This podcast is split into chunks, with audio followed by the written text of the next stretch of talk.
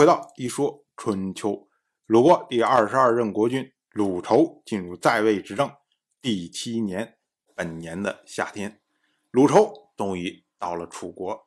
楚国国君米虔非常的开心，因为为了这一次章华之台的落成典礼，他是遍发邀请啊，请了一大堆人，最后只有鲁仇一人参加而已。所以他就觉得，哎呀，鲁丑啊，你真是我的贴心人啊。于是呢，他在章华之台设祥礼招待鲁丑，特别用高大健壮的人施礼。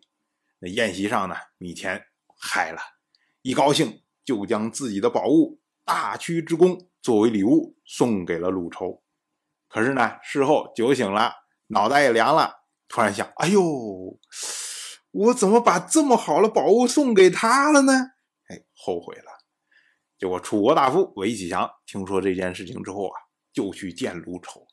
鲁仇那边呢，也觉得很得意呀。说：“你看，这么好的宝物，就这么着就拿到手里了。”于是呢，他就将这件事情分享给韦启强。韦启强听了之后呢，立即就向鲁仇下拜道贺。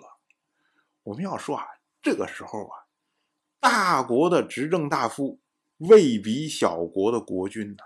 之前郑国的国君郑家到晋国去的时候，要求晋国的执政大夫赵武。甚至都磕了头了。如今呢，是韦启强反过来向鲁仇下拜，这可把鲁仇吓了一跳啊！鲁仇赶快问呢，说：“您这是道贺什么呀？我喜从何来呀？”结果韦启强就回答说：“啊，齐国、晋国、越国想要此功很久了，寡君都没有给他们，而送给了您。您现在是能防御三个邻国。”谨慎守住此宝的人呐，那我韦启强如何能不道贺呢？韦启强这套话啊，表面意思好像说：“哎，你看你鲁国多强大，现在为了守住宝物，能够跟齐国、晋国、越国三个国家对抗啊，那我当然要向你道贺呀，说明你治理的好啊，你厉害呀。”但实际上，这是威胁啊。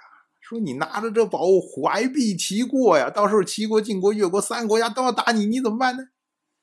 所以鲁仇一听，当时就害怕，想来想去，想来想去，觉得这大屈之功啊，有德之人居之啊。于是呢，他就将大屈之功重新还给了米钱。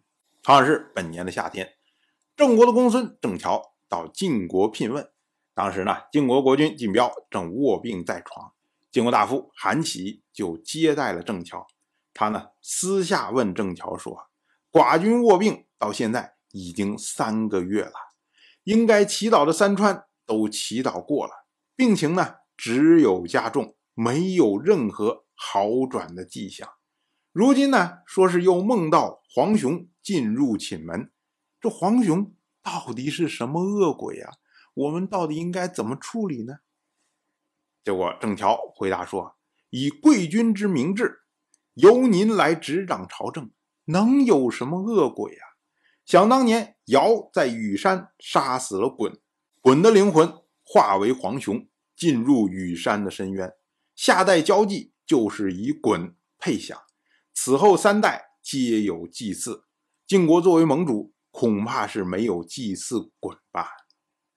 我们要说啊，这个鲧就是我们常说的。”大禹治水的禹，他的父亲，因为治水失利，所以呢被尧杀死在羽山。那韩琦一听，哎呦，还有这么回事啊！于是呢，他就以夏代交际之礼来祭祀鲧。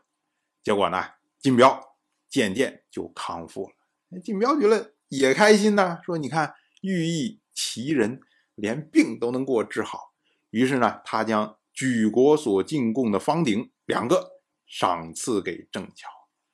我们说啊，郑乔经常能对这个健康、对这个医疗问题提出自己的看法，而且呢，往往还有一定的效果。对我们要说啊，古代他的医疗本身没有那么发达。当一个人他生理上有病，心理上也有病的时候，这相互影响，那你药效本身又不能有很好的作用，所以这个病啊就始终治不好。但正巧提出来的呢，其实就是解开你的心结，让你哎觉得好像没有什么问题了。那这时候呢，不胡思乱想了，你按时服药，慢慢这个身体有可能就康复了。这有点类似于现在说的什么安慰剂呀，或者是精神暗示啊，哎，类似像这样的方法。当然，我就这么一说，您就那么一听，感谢您的耐心陪伴。《一说春秋》的第一本图书《惊泽》已经正式出版，《惊泽》收录了从春秋开篇到郑国国君郑务生去世的春秋故事，加上多篇的番外回声以及年表、人物关系图、春秋经原文等辅助内容，方便大家和音频参照阅读。有兴趣的朋友。快去公众号“一说春秋”看看吧。